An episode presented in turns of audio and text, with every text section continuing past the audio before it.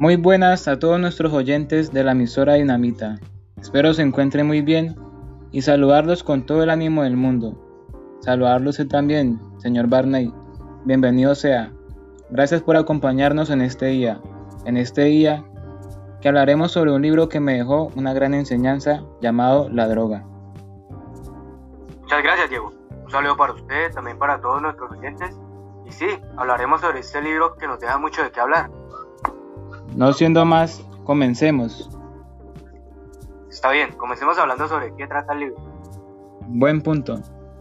Pues el libro La droga trata de una persona que define el amor como un tipo de droga, queriendo decir que el estar enamorado es estar drogado, pues dice que las sensaciones son muy iguales y que este amor se puede extraer a un frasco, es decir, se puede tener físicamente en nuestras manos, y para conseguirlo tuvo que pasar por muchos años de estudio. Esta persona debe ser muy inteligente, porque saber el punto indicado de extraer el amor requiere muchos años de investigación y no cualquiera lo podría lograr. Así es.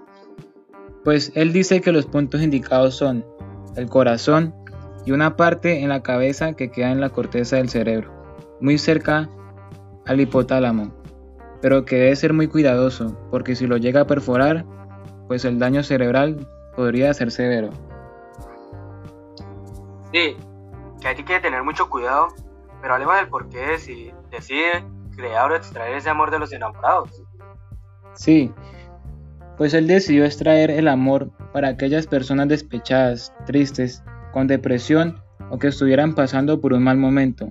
Él quería probar si funcionaba esa hipótesis que tenía, que si una persona despechada o triste, si se inyectara una dosis de amor extraído, cambiaría su estado de ánimo o solo sería una idea errónea.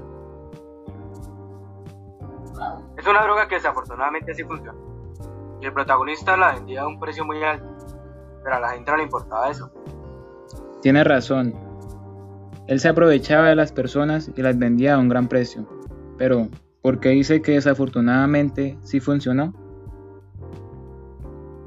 Pues la vida se trata de resolver esos malos momentos y así adquirimos más experiencia y conocimiento. Muy cierto. Pues si nunca resolvemos nuestros, nuestros problemas, siempre estarán ahí. Por eso es que las personas se vuelven adictas a esta droga, porque nunca solucionan sus problemas, solo los ignoran, tratando de crear alucinaciones y cuando vuelven a la, a la realidad siguen estando ahí. Se puede inferir que son personas muy débiles sentimentalmente y mentalmente. Creo que tenemos la misma opinión. ¿Y qué me dice, la, qué me dice de Susana, la novia o compañera que el protagonista tuvo? Pues esa parte sí me dejó aburrido, porque yo quería que quedaran juntos. Pero el problema fue el protagonista, por inyectarse esa dosis de amor y no sabía si estaba o no enamorado de ella, porque Susana sí estaba enamorada de él, o eso es lo que dice el libro. Bueno, estuvo mal lo que hizo el protagonista. Después de todo lo que pasaron juntos, no debió haberse alejado de ella por un motivo tan tonto. Yo creo que ya hemos hablado sobre el cuento. Ahora hablemos o demos nuestras propias opiniones sobre este. Sí, pues mi opinión es que ese cuento se asemeja mucho a nuestra realidad con respecto a las drogas, ya que nos deja ver cómo estas sustancias que crean un estado de ánimo o sensaciones falsas se convierten muy adictivas y la gente se vuelve dependiente de estas. Otra opinión es que al consumirlas destruimos nuestro futuro, porque ya no somos tan conscientes de lo que estamos haciendo y terminamos tomando decisiones que nos afectan mucho. Qué buena opinión, Diego. También agrego a eso que el ser humano necesita de esos momentos tristes, porque la tristeza nos hace caer, pero nos hace levantar más fuerte y con mucho más conocimiento. Tiene razón, Así que invitamos a todos nuestros oyentes que se quedaron fieles a nuestra, a nuestra transmisión, a que no se dejen engañar, a que no busquen sensaciones o sentimientos donde no han nacido.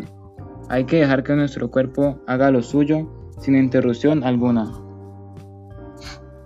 También los invitamos a leer este hermoso libro llamado La droga de José Urriola para que saquen sus propias conclusiones y les sirva como ejemplo.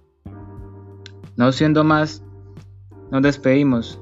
A todos los que escucharon, les deseo un feliz día y espero que esta charla les haya servido mucho. Hasta pronto, queridos oyentes. Feliz día.